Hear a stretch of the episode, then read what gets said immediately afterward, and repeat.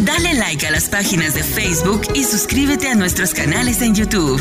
Iglesia Café, Café con Dios y dos son mejor que uno. Ayúdanos a compartir el mensaje de Jesucristo en las redes sociales. Amén. Diga 2023.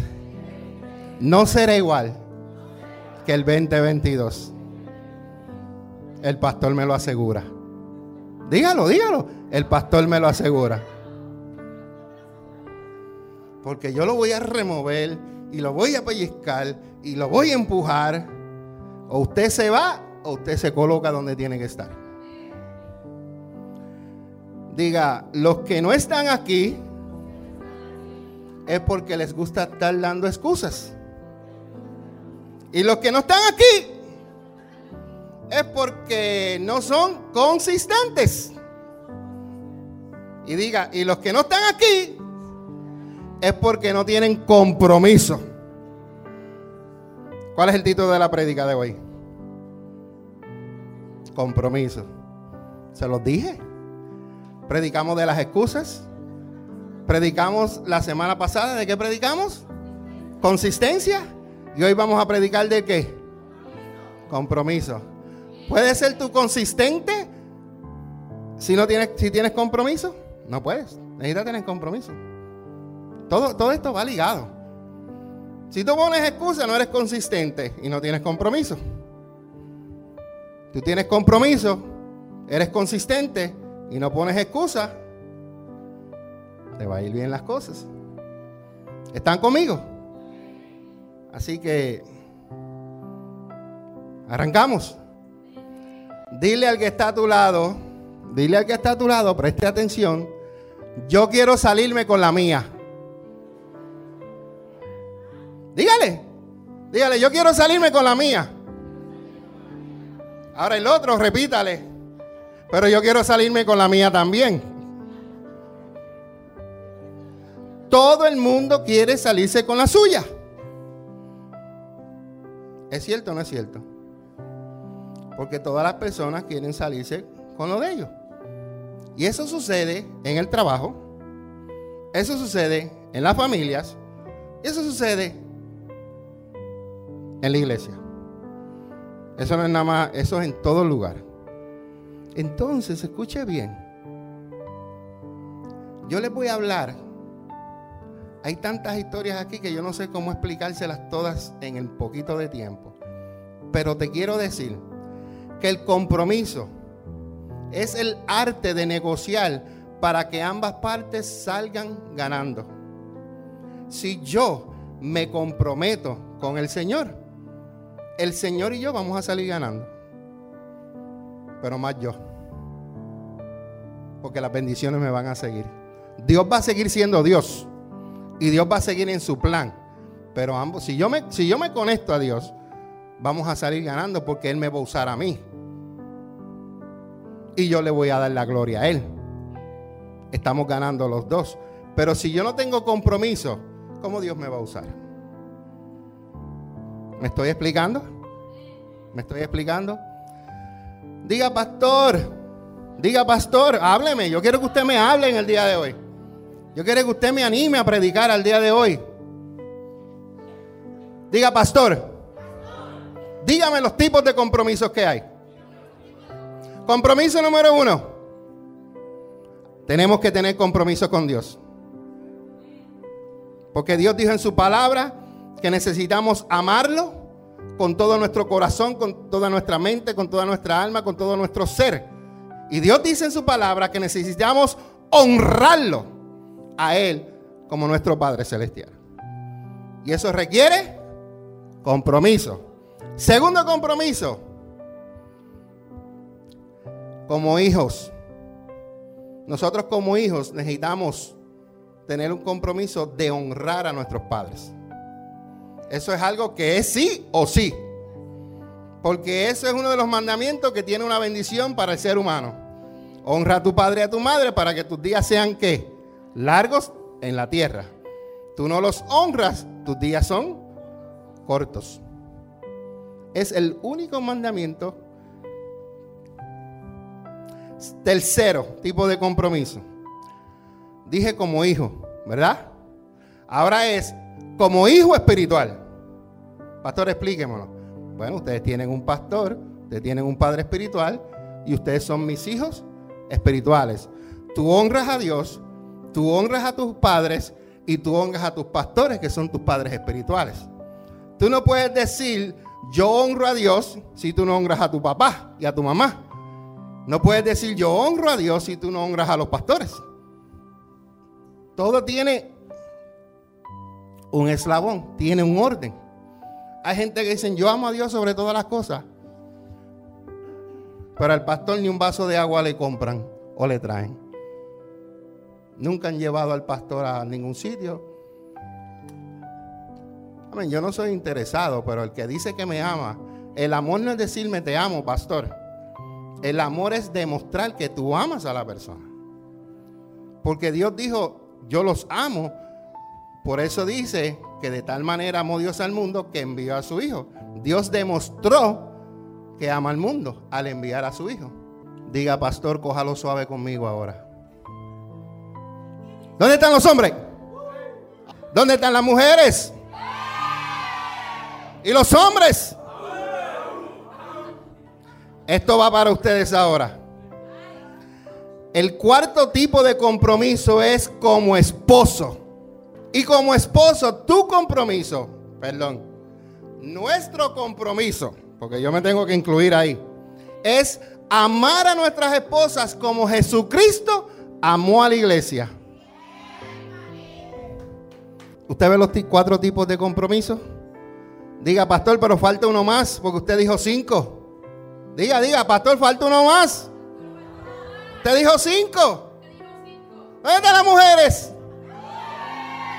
Ahora le toca a ustedes. El quinto compromiso es para las esposas. Y ese compromiso es que las mujeres necesitan someterse a sus esposos. Esos son cinco compromisos. Si tú violas uno de esos compromisos, las cosas no te van a ir bien. ¿Están aprendiendo? Digan a U mujeres. Digan a U hombres. Porque este año, este año tenemos que tener compromiso con Dios. Este año tenemos que tener compromiso con nuestros padres. Tenemos que honrar a nuestros padres. Este año tenemos que honrar a los pastores. Este año como esposo tenemos que amar a nuestras mujeres. Y este año, mujeres, hay que someterse al hombre. Y a muchas mujeres no les gusta esto. Pastora, ven aquí. Ay, aquí me voy a aprovechar yo porque yo voy a usar la palabra de Dios. Miren esto, abran sus ojos espirituales. Ustedes me están viendo a mí, están viendo a la pastora. ¿Ok? Pero si ustedes abran sus ojos espirituales, ustedes van a ver a Jesucristo detrás de mí. Y detrás de Jesucristo van a ver a Dios Padre. Ese es el orden correcto que tiene que ser. Dios es la cabeza de Jesucristo. Jesucristo es la cabeza de la iglesia, pero también es la cabeza del hombre. El hombre es la cabeza de la mujer. Y la mujer y el hombre somos los que dirigimos a los niños. La mujer no puede por estar por encima del hombre. Yo no puedo estar por encima de Jesucristo. Y Jesucristo no puede estar por encima del Padre. Todo tiene un orden. Cuando nos salimos del orden, hay problemas.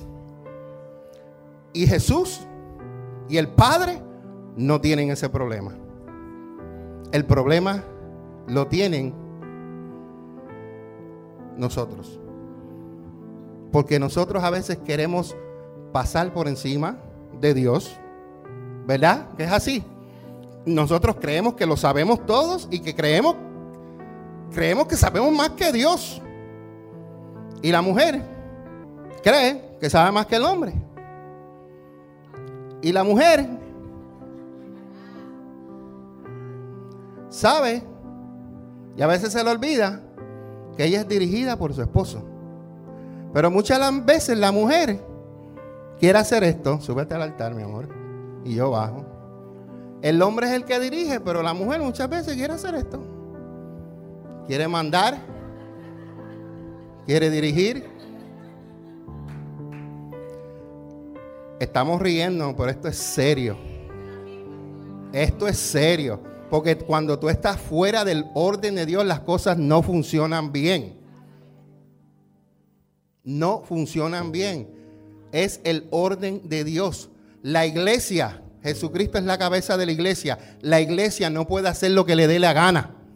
La iglesia tiene que ser dirigida por el Espíritu Santo que Jesucristo lo envió. Por eso es que hay muchas iglesias que pasan 50 años, son 50 años que están vacías. ¿Por qué? Porque no tienen el orden de Dios. Y hay que ser dirigidos por Dios. Jesucristo fue dirigido por el Padre.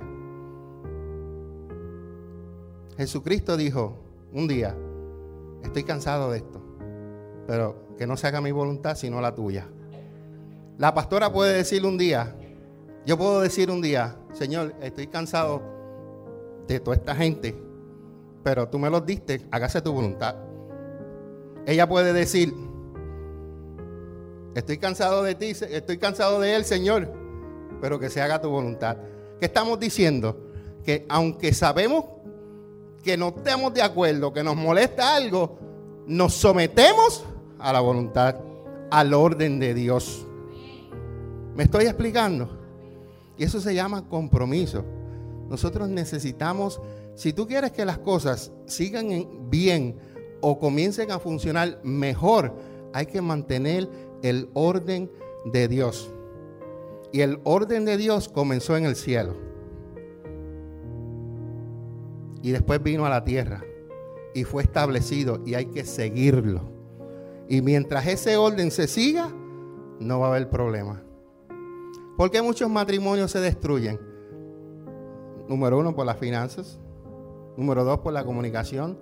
Número tres, porque este ahora es el mejor amigo de muchas mujeres.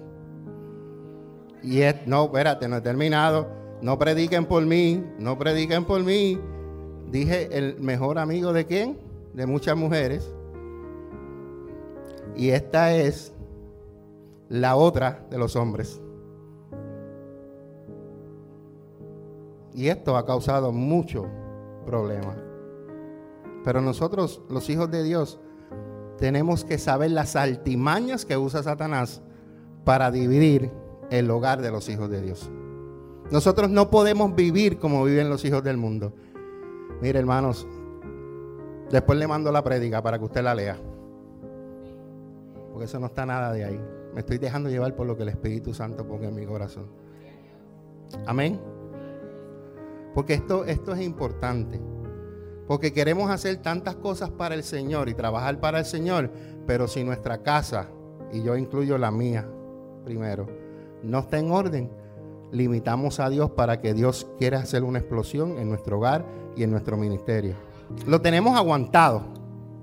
Dios quiere hacer una explosión, pero nosotros mismos lo aguantamos porque no estamos en el orden correcto. Y hasta que no pongamos las cosas correctamente donde tienen que estar, nada va a fluir como Dios lo quiere hacer.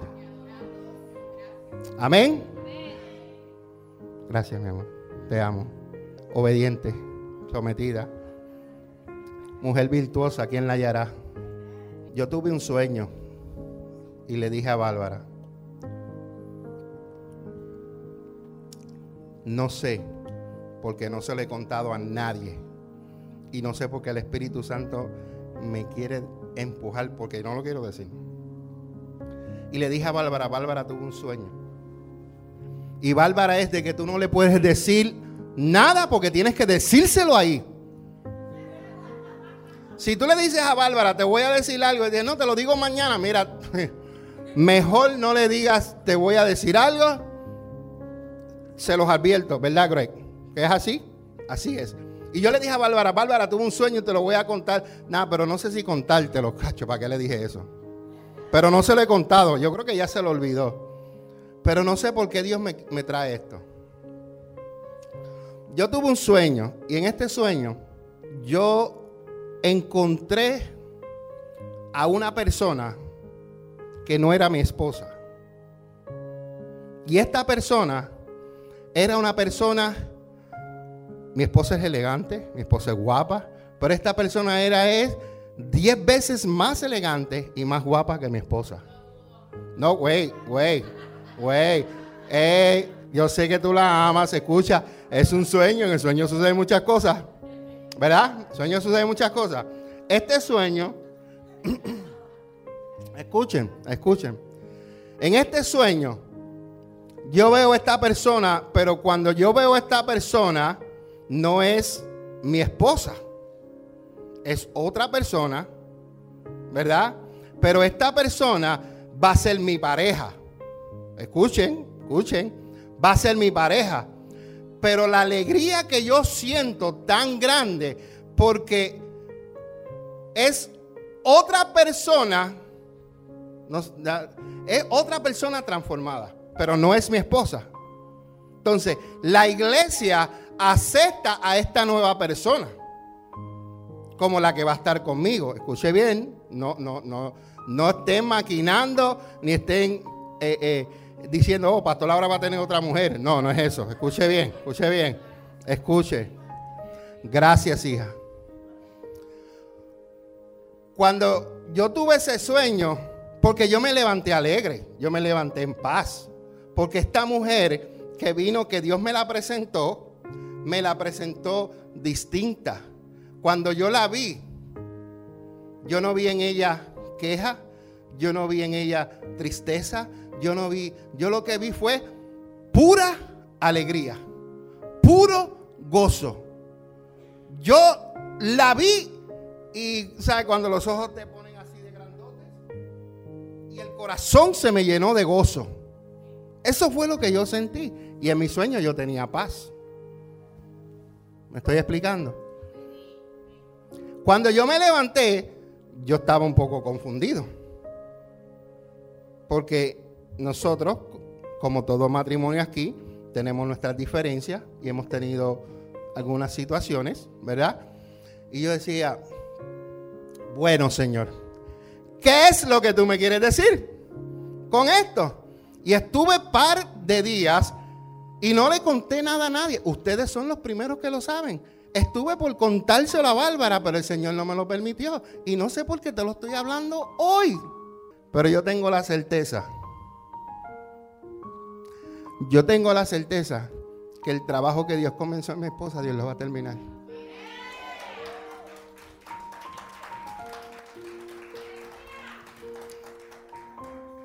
Y la mujer que ella la mujer que él me va a presentar no es que es que espiritualmente es otra mujer.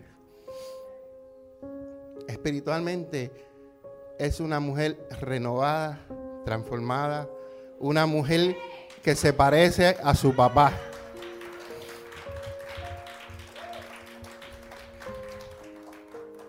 Pero cuando me levanté, me levanté un poco confundido. Yo dije, Señor, yo no quiero pasar por ninguno de estos problemas que pasan pastores, divorcios y todos estos revoluciones que pasan. Ay, estas cosas te llegan a la mente. Yo no sé por qué yo les conté esto, no sé por qué el Espíritu Santo trajo esto ahora, pero yo sé que a alguien Dios le está hablando. A alguien Dios le está hablando. Y si tú eres una persona que estás esperando que Dios haga algo en tu pareja, believe me, God is going to do it. Pero tú no te metas a hacer el trabajo de Dios. Deja que Dios trabaje. Yo he sido paciente por 17 años. Yo no he querido cambiar a mi esposa. Y he orado para que Dios la transforme a ella. Para que Dios la haga como Dios quiere pero ya me la presentó y me gustó.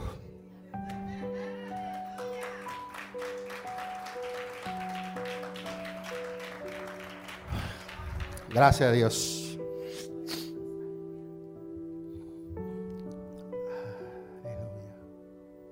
Ya llevo media hora y no he empezado.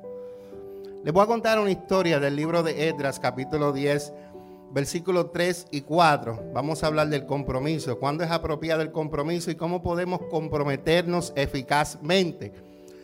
este libro de Edras, Edras era un escriba. Un escriba es una persona que, que escribe eh, eh, la historia o escribía la historia del pueblo de Israel. También escribía la ley. Entonces, este, este hombre que se llamaba Edras, eh, esta persona fueron a pedirle un consejo en el capítulo anterior, 9. Y el pueblo de Israel en ese tiempo era un pueblo que había regresado de Babilonia. Pero el pueblo que regresó de Babilonia a Jerusalén era un pueblo que cuando llegó a su tierra encontraron gente viviendo allí que no eran judíos ellos se empezaron a casarse con las mujeres que no eran judías. Los sacerdotes empezaron a casarse con mujeres que no eran judías. Las personas de alto rango empezaron a casarse con mujeres que no eran judías. Diga, pero en la ley de Dios, Dios les prohibió que no se casaran con mujeres de otras naciones. Diga, pastor, ¿por qué? Explíquemelo. Porque el Señor le dijo que si lo hacían, esas mujeres los iban a arrastrar a ir a adorar a los dioses de ellos. Y eso mismo sucedía. Por eso fue que Dios los castigó en un tiempo porque ellos empezaron a adorar a otros dioses. Pero aquí pasó algo bien bonito. Voy a leer este versículo, el 3 y el 4. Porque esta gente fue confrontado en su pecado. Diga, yo quiero que Dios me confronte así también. Pero cuando te confronte, vas a tener el compromiso que ellos hicieron. Escuche esto bien. Voy a leer. Hagamos ahora un pacto con nuestro Dios mediante el cual nos divorciaremos de nuestras esposas paganas y las echaremos de aquí junto con sus hijos. Esto es fuerte. Después de haberse casado, después de haber tenido hijos, escogen a Dios sobre sus esposas y sobre sus hijos para estar bien con Dios. Ay, diga, ay. ¿Harías tú eso? Escoger a Dios sobre todas las cosas. Sigo leyendo. Seguiremos tu consejo y el de los demás que respetan los mandatos de nuestro Dios. Y creo que el próximo versículo dice que se haga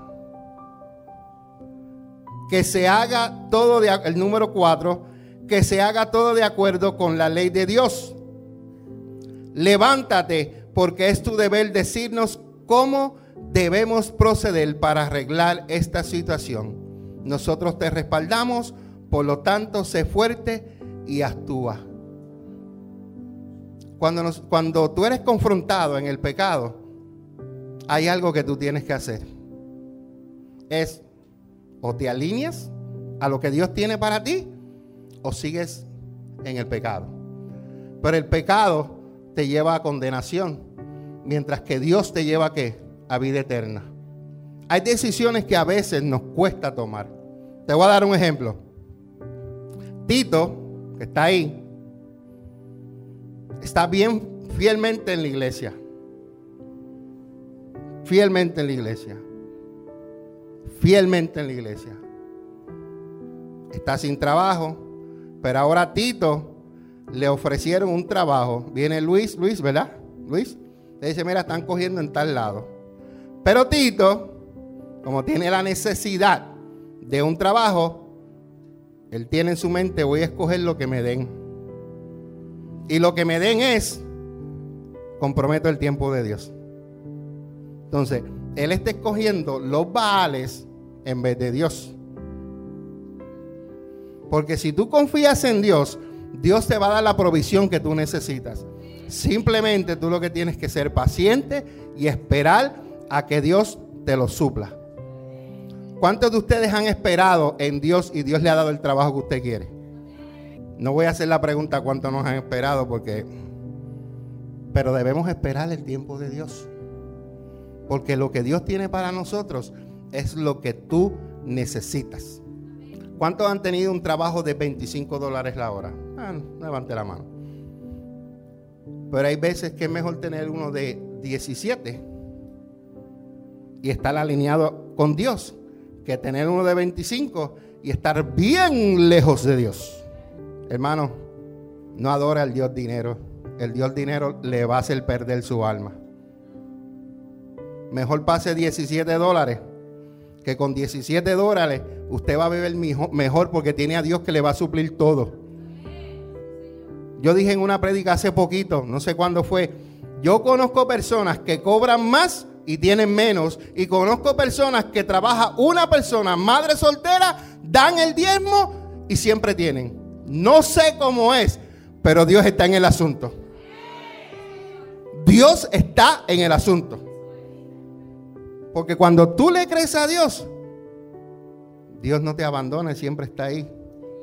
Y siempre viene alguien y te, y te da una comprita. Siempre viene alguien, toma 30 pesos para gasolina. Es que Dios es experto en eso. Cuando tu fidelidad hacia Dios, tú le demuestras, las ventanas del cielo para ti se te abren. Pero hay una parte que nos toca a nosotros.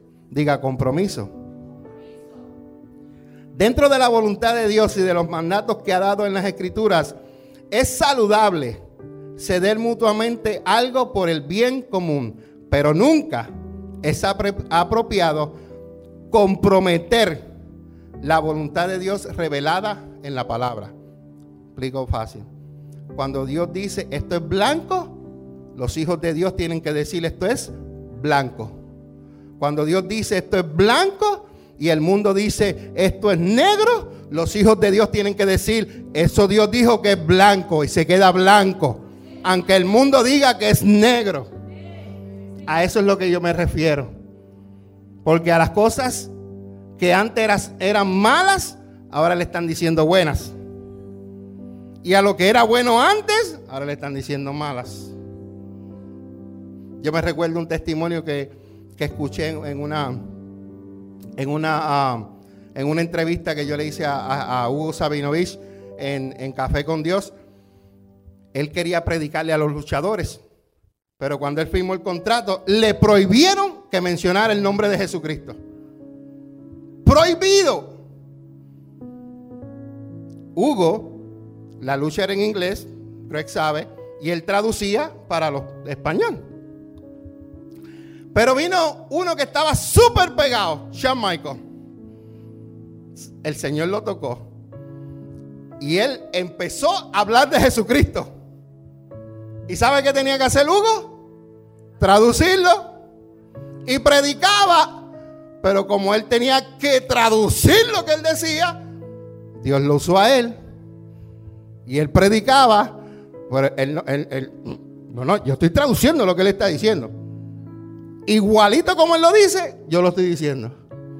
Para que tú veas cómo Dios trabaja. Cuando tú le eres fiel a Dios, Dios se luce. Se luce. Porque Dios le dijo, te voy a ponerla ahí y le vas a predicar a todos. De una manera u otra, Dios lo hizo. Y sigue haciendo otras grandes cosas. Nosotros a veces tenemos que tener en cuenta cómo nosotros nos comportamos. Porque así hay algo que yo veo que le va a hacer daño a Jason. Yo tengo que tener un compromiso no como pastor, como hermano en Cristo, estoy hablando como hermano en Cristo. Que si lo que yo estoy haciendo le va a hacer daño a él, yo me retracto para que no le haga daño a él. Porque si yo no lo hago, yo estoy pensando solamente en mí y soy egoísta. Aquí como iglesias no podemos pensar en yo. Tenemos que pensar en nosotros. Aquí no se hace lo que yo diga Aquí se hace lo que Él diga. Aquí trabajamos en equipo. Si Él me da una dirección, vamos a trabajarlo todos. Si Dios nos dirige hacia un lugar, vamos a caminar todos. Y los que se quedaron atrás porque no quieren caminar, pero se les fue dada la instrucción, ya haya ellos con Dios, pero se le comunicó a todos. Un día, Dios le dice a Abraham, sal de tu tierra y de tu parentela y vete a la tierra que te mostraré. De allí, lo, de allí Abraham salió y su amada esposa Sara, o Saraí para ese tiempo, salió con él. Pero él se llevó a alguien que no tenía que llevarse, a Lot, y le causó mucho, mucho problema. Muchísimo. Usted lo puede leer en Génesis. Hay veces que Dios te va a dar direcciones y hay gente que se tienen que quedar atrás. Por más que tú los ames, se tienen que quedar atrás porque no van a cumplir el propósito que Dios tiene para ti en el futuro. Te ayudaron en una temporada. Amén, gloria a Dios. Gracias, te agradezco, bendiciones. Pero a lo próximo que Dios me tiene, Él no está contando contigo. Ya Dios me tiene a Luis allí, ya Dios me tiene a Carlos allí, ya Dios me tiene a Enrique allí, porque ya Dios eh, esa misma proveyó los que yo voy a necesitar en el futuro. Ya tú me serviste, ya Dios te utilizó, ahora le toca a otros. ¿Me entiendo? Porque muchas veces no queremos soltar personas que Dios no quiere que tú sigas con ellos en el camino. Te doy un ejemplo. A Pastor y yo. Nosotros tuvimos que dejar personas con dolor para caminar hasta donde estamos hoy. Si nos hubiéramos aferrado a esas personas, sabrá Dios si no hubiéramos caminado ni estuviéramos aquí. Porque a veces, diga, las almas se ligan. Las almas se ligan. Y hay veces que necesitamos cortar cordones almáticos. Nosotros hasta, hasta después de comenzar el pastorado tuvimos todavía atados con nuestro, con nuestro otro ministerio. Y, no era saludable para nosotros. ¿Por qué no era saludable, pastor? Porque nos herían, nos humillaban hablaban mal de nosotros. Unos padres espirituales. Vilma está aquí. ¿Sí? Vilma sabe de lo que yo hablo. Y nos llevó a nosotros a tener que cortar con dolor. Y de mucha gente, ¿verdad, pastora? Porque a donde Dios nos llevaba a lo próximo, no podíamos caminar con Lot porque nos iban a hacer demasiado daño. Pero gracias a Dios los soltamos y estamos aquí en el día de hoy. Romanos 5, Romanos 5, capítulo 1, versículo 2, si mi ayudante está allá, Romanos capítulo 5, versículo 1 y 2, dice, los que somos fuertes debemos tener consideración de los que son sensibles a este tipo de cosas no debemos agradarnos solamente a nosotros mismos. Deberíamos ayudar a otros a hacer lo que es correcto y edificarlos en el Señor. No solamente yo tengo compromiso con la iglesia, pero ustedes también tienen que tener compromiso con cada uno de los hermanos. ¿Alguien sabe de Carmen aquí? ¿De la hermana Carmen? You, porque eres la pastora. ¿Alguien sabe de algún otro hermano que no ha venido por un tiempo? No solamente el pastor necesita tener el compromiso de los hermanos que ya llevan un tiempo con nosotros. Cada uno de nosotros debemos tener el compromiso cuando usted no ve a un hermano, usted le da un timbrazo o le pregunta a alguien que lo conoce. Porque si usted no tiene el teléfono, está bien, ¿verdad? Pero si usted por ejemplo, yo no tengo el teléfono de Carmen, no sé si lo, ¿verdad? O maybe lo. Pero cuando yo veo a Naish, ¿cómo es Naisha? Naishi, yo le pregunto a ella por Carmen y me dice esto, esto y esto. Pero no debería ser solamente el pastor, porque si Gloria no viene por tres domingos, alguien tiene que preguntar por Gloria. Alguien tiene que preguntar por Juliana si ella no viene. Alguien Estamos hablando de, de, los que están en la iglesia. El que viene de visita, pues viene de visita una vez al mes, una vez cada tres meses. Pero a, los que están, que ya son iglesia café. ¿Me explico? Entonces cada uno necesitamos tener el compromiso. Yo no puedo estar en el grupito mío de Greg, yo, la pastora y Bárbara. Yo tengo que salir de ese grupo. Aunque son mi familia, yo tengo que expandir el grupo para todos. Voy a incluir a Jason y Fabiola, que también son de mi grupo, son mis hijos también. Pero yo tengo que esparcir, tengo que ir para el norte, tengo que ir para el sur, tengo que ir para el oeste, tengo que ir para todo. Imagínate yo como pastor que solamente yo me enfoque en Carlos y en Ruth. ¿Cómo se sentirán aquellos hermanos, estos hermanos, estos hermanos, aquellos hermanos? ¿Cómo se sentirán? Rechazados. ¿Usted no cree que algún día alguien de los que han venido de aquí se haya sentido así porque usted no ha prestado atención? Porque a veces nos enfocamos, nos enfocamos en los grupos, en los que conocemos. Y como iglesia tenemos, queremos ir a evangelizar, pero los que están aquí no los atendemos. ¿No me explico? Entonces, ¿cómo vamos a evangelizar? Para cuando lleguen aquí, ignorarlos, no atenderlos. Vamos a atender primero los que están aquí para multiplicarnos, para cuando venga más gente, tratarlos, porque si no los tratamos se nos van a ir. ¿Me estoy explicando o estoy mal? Dígame. Dígame. Ore por mí, por favor. Porque el Señor me tiene al tingo y al tango. Y usualmente yo me voy aquí, ¿verdad? O por PowerPoint.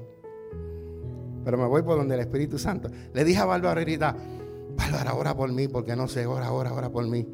Y Bárbara allí me puso la mano y empezó a orar por mí. O sea, lo que Dios quiera. Mateo capítulo 5, versículos 23 y 24. Diga compromiso. Es importante que nosotros mantengamos la unidad en el cuerpo de Cristo. Es importante. Mateo 5, 23 y 24. Dice, por lo tanto, si presentas una ofrenda en el altar del templo y de pronto tú recuerdas que Richie tiene algo en contra de ti, deja tu ofrenda allí, ve a donde Richie, reconcíliate con Richie, luego ven al altar y deposita tu ofrenda. Yo te voy a ser sincero, tú traes la ofrenda, yo voy a pagar la renta. Pero tu ofrenda no llega al cielo, espiritualmente hablando.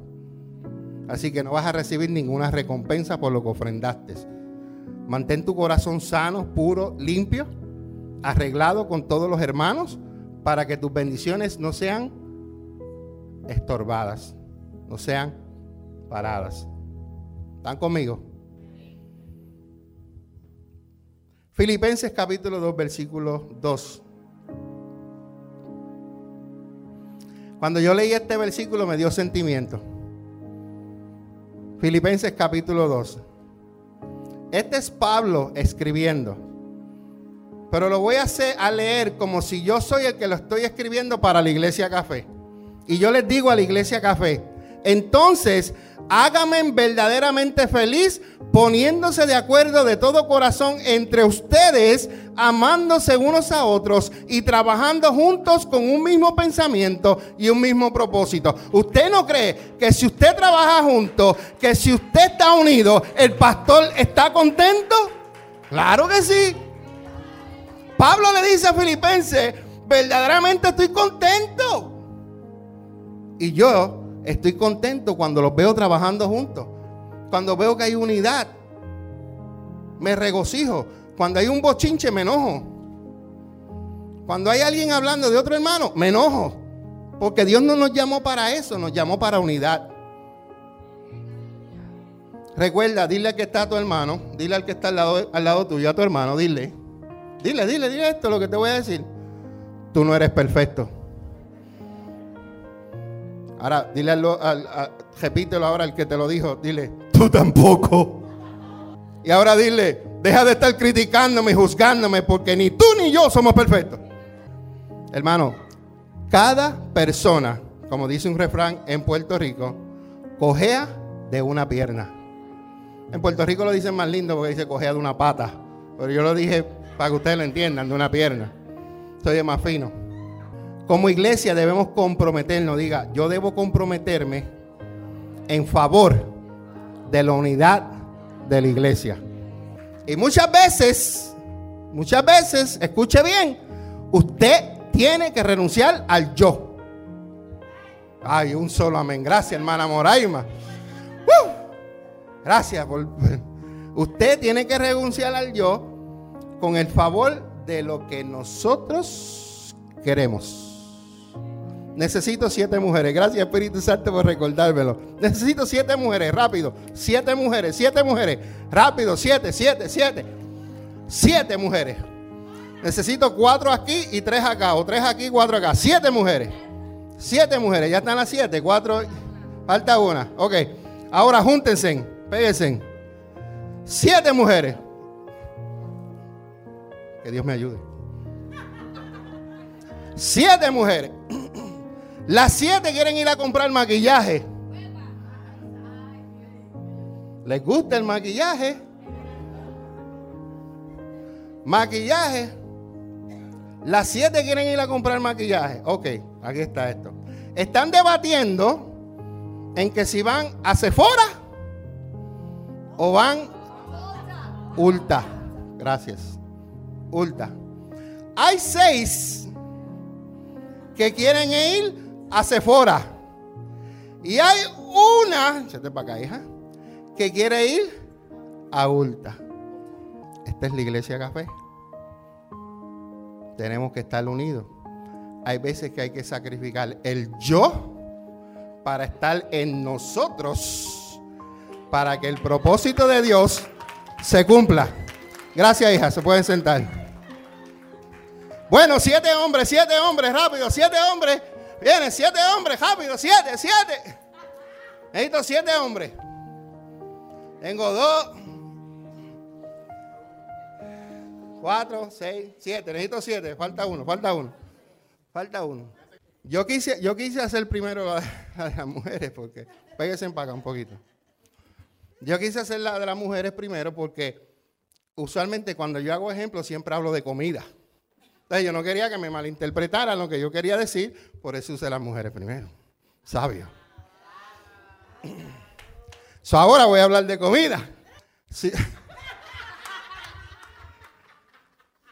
By the way, quiero agradecerle a todas las chicas que acompañaron, nos acompañaron al evento donde la pastora fue a predicar. Fue un evento glorioso.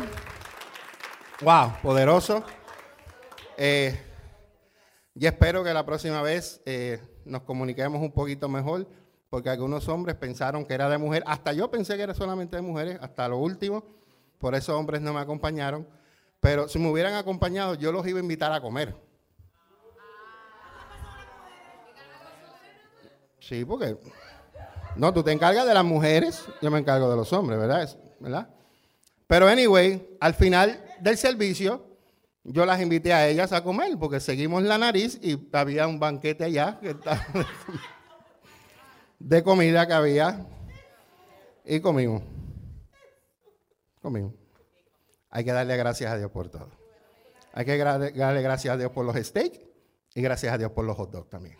Amén. Amén. Amén. Ok. Aquí están los chicos. Los chicos junto con el pastor queremos ir a comer. Y mucha. Diez minutos termino. Queremos ir a mar y tierra. Ah, ¿te saben de lo que yo estoy hablando? Queremos ir a mar y tierra. Pero hay uno, hay uno que quiere ir a Burger King.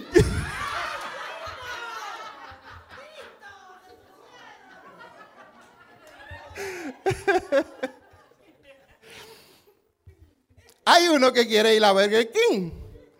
Pero hay otros que, los otros seis quieren ir a dónde? A mar y tierra. Entonces, somos la iglesia café. Y como queremos permanecer unidos, tenemos que dejar el yo para permanecer en nosotros para entonces estar en unidad y hacer todos juntos, y la mar y tierra, todos juntos, todos juntos. Yo no sé cuál de ustedes va a pagar, pero vamos a ir a comer. Siéntese, hijo.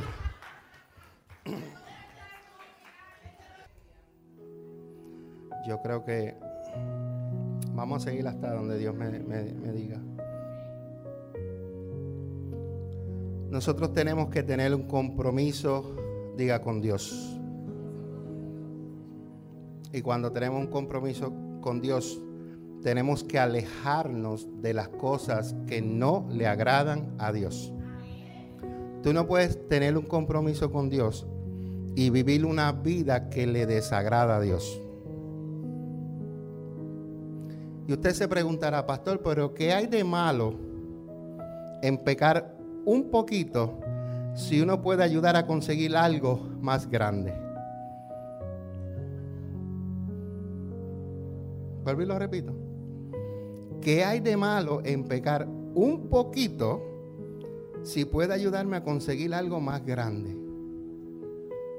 Éxodo 34, 12. Éxodo 34, 12 dice,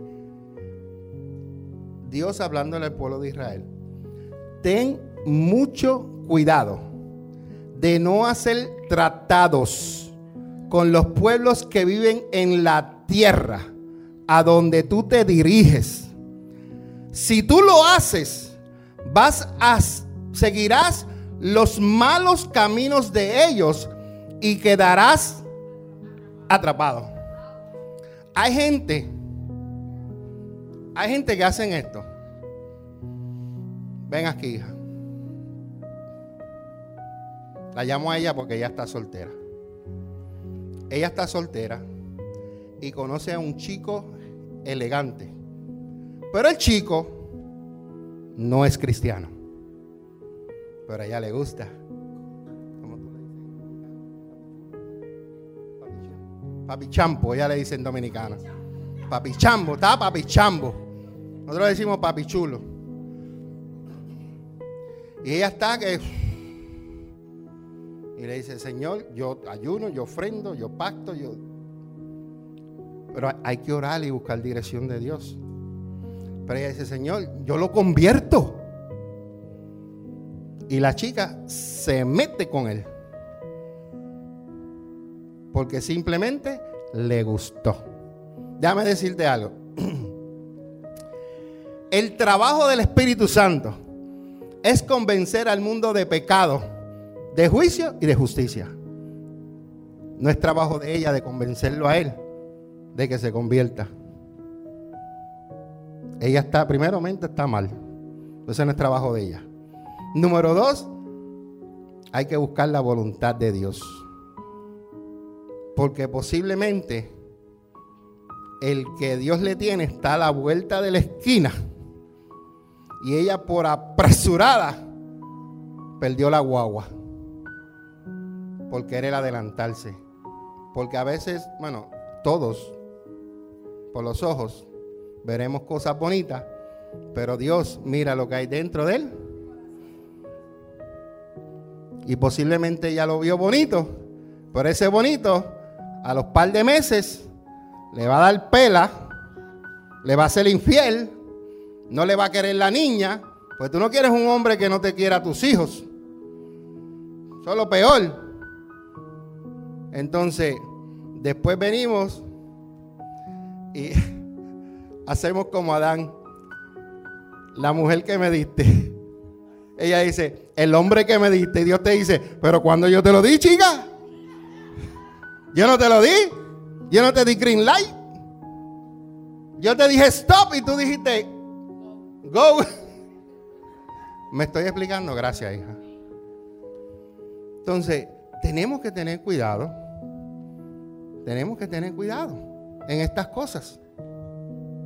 Y el pueblo de Israel, Dios le dijo que tuviera cuidado, porque si no iba a quedar atrapado. También segunda de Juan 1.9, segunda de Juan 1.9 nos dice que todo el que se desvía de la enseñanza no tiene ninguna relación con Dios, pero el que permanece, diga yo permanezco en la enseñanza de Cristo.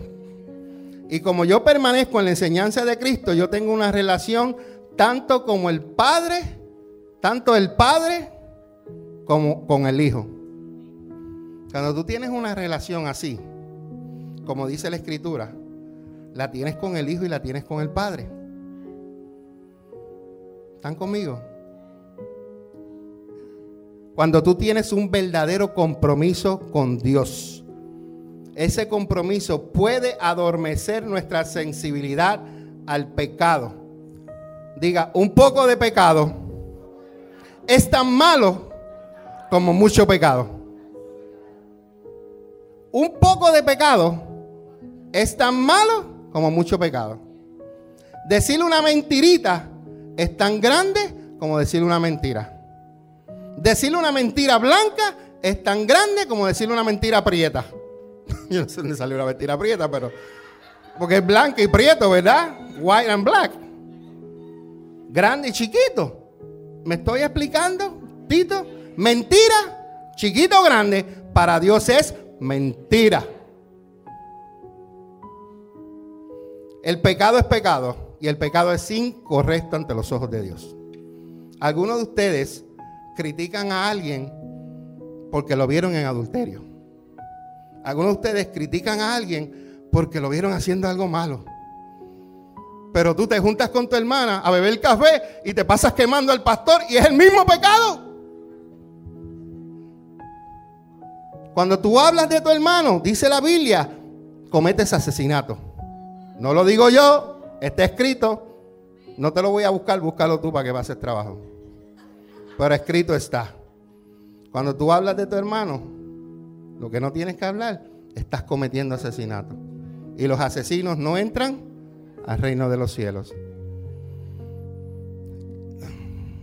¿Cuántos buscaron cuando yo dije busquen en Proverbios los versículos, cuántas palabras hay de sabiduría? Busquen en Proverbios. ¿Alguien se, interesó en buscarlo o nadie, nadie las buscó? Otra asignación. Pues léase jueces capítulo 16, completo. Es más, léase la historia de Sansón completa, de principio a fin. Y vea qué le pasó a Sansón por enamorado. Tenía una debilidad y esas debilidades eran las que? Las mujeres. Cierto día Sansón fue a la ciudad filistea de Gaza y pasó la noche con una prostituta. Es lo único que te voy a leer, no te voy a leer más nada pasó una noche con él. Este hombre cambió la moral, el liderazgo nacional y la lealtad al pueblo por una, una noche de placer. Una noche de placer. Hay muchos hombres que cambian por una noche de placer la felicidad de su hogar. Y mujeres también, pero la mayoría son los hombres. Cambiar lo mejor de la vida por un momento de placer es una elección tonta. No vale la pena. Pastor, ¿cómo yo puedo vivir en esta cultura tan difícil que vivimos hoy sin comprometer mis convicciones? Mis convicciones son las cosas que yo creo de la palabra. Nosotros tenemos que hacer como Daniel. ¿Qué le pasó a Daniel? Le hace el libro de Daniel. Daniel fue uno de los cautivos que se llevaron a Babilonia. Y a ellos los querían que hicieran las cosas que hacían los babilónicos. Les querían poner a comer de las comidas del rey. Pero en la cultura judía hay comidas que los judíos están prohibidos comer. Y Daniel y tres jóvenes más hicieron esto. Ven aquí, Richie. Richie es el jefe jefe de los babilónicos. Y Daniel hizo un, trato con él. Dice, bueno, ustedes y los de rey, ustedes coman su comida. Pero yo y mis tres personas aquí, dame verduras y viandas. Al pasar del tiempo, tú ven donde nosotros, míralos a ellos, míranos a nosotros a ver quién se ve más saludable. Al pasar del tiempo, por eso es que se hace el ayuno de Daniel los 21 días, de ahí fue que salió. Ellos se alimentaron mejor porque aquellos comían puerco, patas de gallina, patas de rabo, patas de panzo, patas, de todos lados. ¿Sí me explico? Comían todos los animales que los judíos estaban prohibidos. Mientras que Rich y yo, vianda, ensalada, tomatito, cucumbers, frutas, juguitos hechos acá. Mientras ustedes llenándose la panza, soda, gracias hermana, gracias. Llenándose de soda, de bizcocho. Pero al final, cuando lo vinieron a chequear, Daniel y los otros tres jóvenes estaban más saludables que, el rey y todos los que estaban ahí. Muchas veces nosotros no, tenemos, no podemos comprometer lo que Dios nos ha dado a nosotros con las cosas del mundo. Si las cosas del mundo son fo, hay que decirle fo. Gracias, Richie. Si las cosas del mundo son impuras, hay que decirles que son impuras. Si Dios te dice no te mezcles, no te mezcles. No te puedes contaminar. No, pero es que la luz brilla, sí, la luz brilla, yo lo sé. Pero si Dios te dice no te contamines, no te contamines. Imagínese usted, yo estoy predicando hoy domingo 22 del 2023. Imagínate que anoche, sábado 21 del 2023, yo salí a las 2 y 30 de un club. Y salí.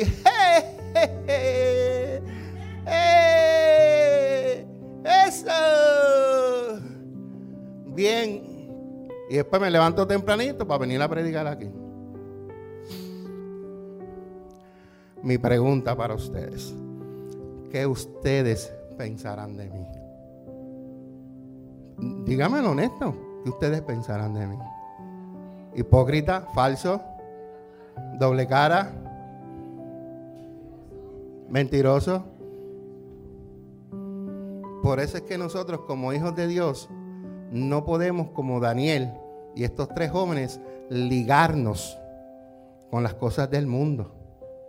Porque si nosotros lo hacemos, la gente no va a saber quién es cristiano o quién es mundano. Todos son mundanos. ¿Tú los ves ahí? El cristiano brilla. ¿Están conmigo? La Biblia dice en Hebreos 3, 12 y 13, amados hermanos, cuidado. Diga, cuidado. Dice la Biblia, mira, léelo ahí. Cuidado.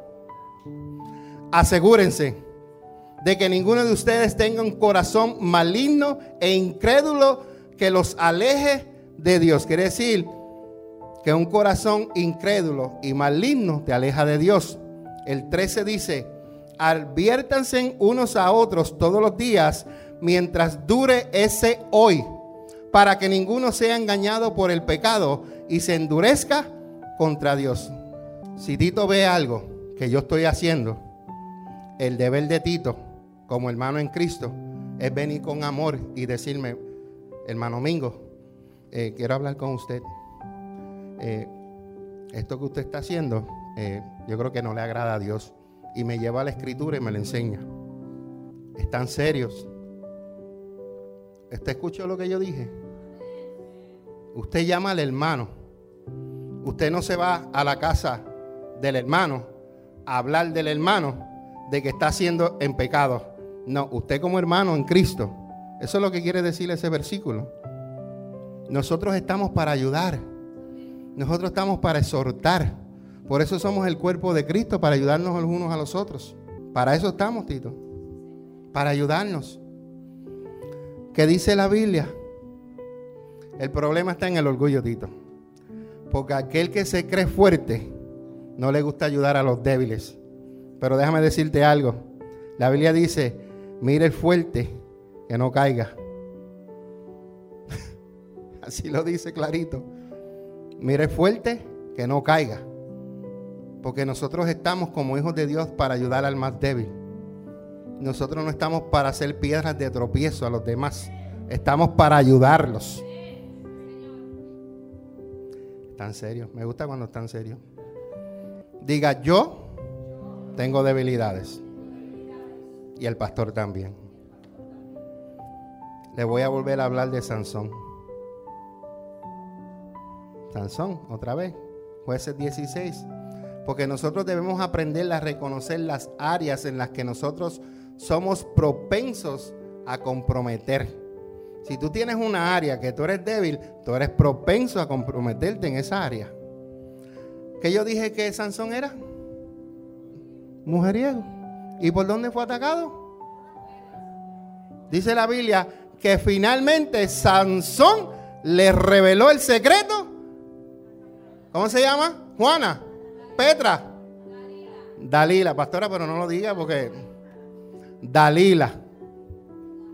Nosotros somos más propensos a comprometernos en áreas en las que somos espiritualmente débiles.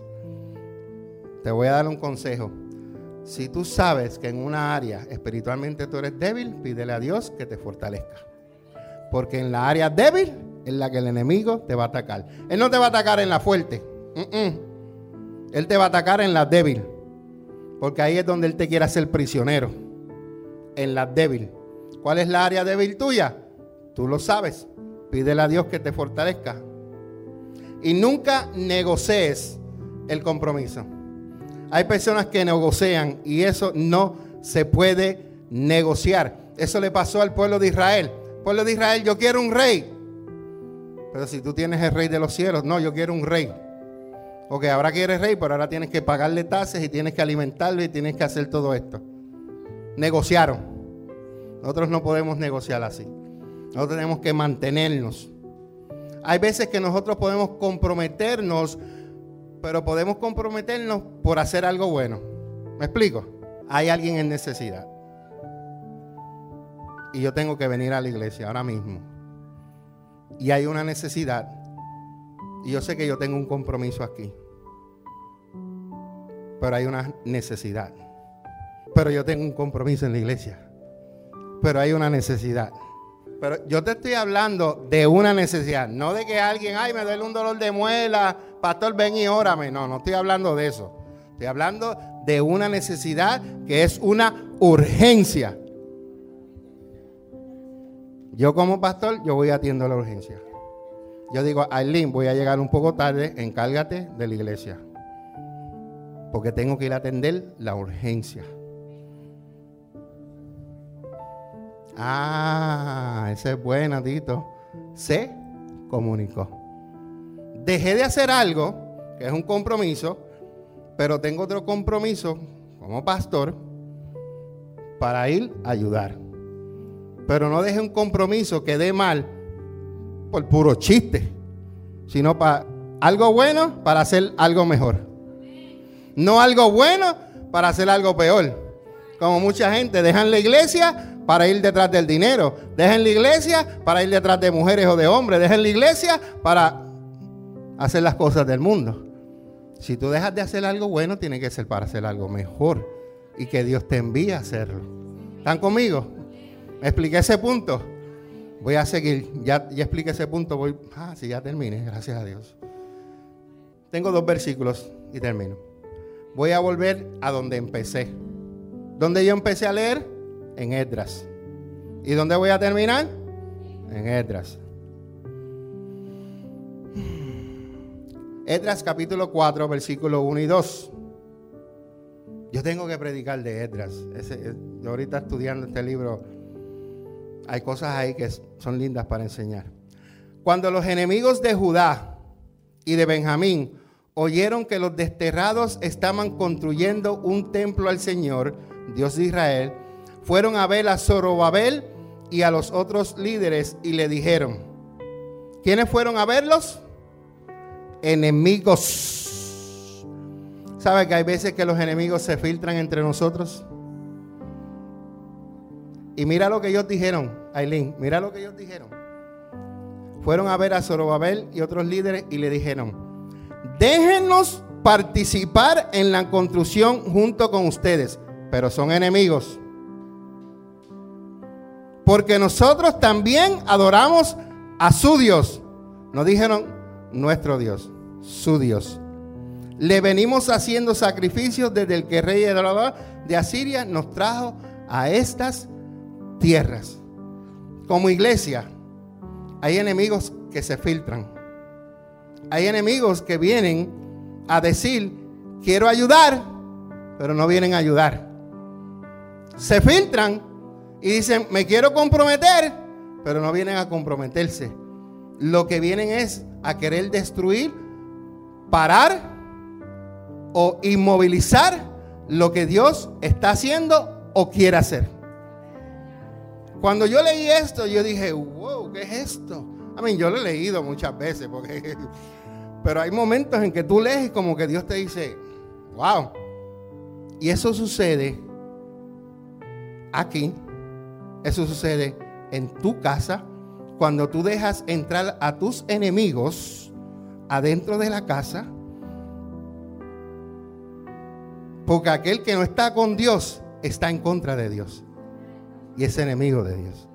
Y si tú dejas entrar a alguien que está en contra de Dios, estás dejando entrar a tu enemigo a la casa. Eso es simple. Entonces, cuando tú dejas entrar al enemigo a tu casa, va a querer hacer contigo de cuadritos. Con tu casa. Hello. Por eso tu casa es tu santuario. Tu casa cuando tú quieras caminar en pelota, tú caminas porque es tu santuario y mandas tú. No permitas que los enemigos vengan a donde ti y quieran hacer como ellos. Déjame ayudarte en la construcción. y, y empiezan que déjame ayudarte. Y después quieren ser los jefes. No, pon ese bloque allí. No, esa pared no. No, ese cuadro no. No. Ah, después viene y dice, préstame el carro van y que al 7-Eleven y no aparecen en cinco horas. Santo. Y espero que a ninguno de ustedes le haya pasado esto. Y, espero que Dios le abra la mente a ustedes en el día de hoy. Y el versículo, para terminar, que es el, o dos versículos, las promesas de Dios. Romanos 12.2 dice, que no imitemos las costumbres, ni las, perdón, ni las costumbres conductas ni las costumbres de este mundo, más bien dejen que Dios les transforme en personas nuevas al cambiarle la manera de pensar. Entonces aprenderemos a conocer la voluntad de Dios para nosotros o ustedes, la cual es buena, agradable y perfecta. Y, y otra promesa de Dios en Efesios 6:11 nos dice que nos pongamos toda la armadura de Dios para poder mantenernos firmes contra todas las estrategias del diablo. Pero tú y yo, uno para allá y cuatro para acá, un dedo para allá y cuatro para aquí, necesitamos compromiso con Dios. Necesitamos compromiso con nuestros padres. Necesitamos compromiso con nuestros padres espirituales. Los esposos necesitan compromiso con las mujeres, amarlas. Las esposas lo que aprendieron ahorita, someterse. Lo que hablé durante la prédica, la iglesia permanecer unida. Compromiso los unos a los otros. Porque el enemigo, donde ve unidad, ahí va a enviar espías para destruir. Comunidad de amor, familia, esperanza. Siete años siendo atacados. Siete años que hemos vencido y vamos a seguir venciendo. Pero necesitamos no excusas no more. Necesitamos consistencia y necesitamos compromiso.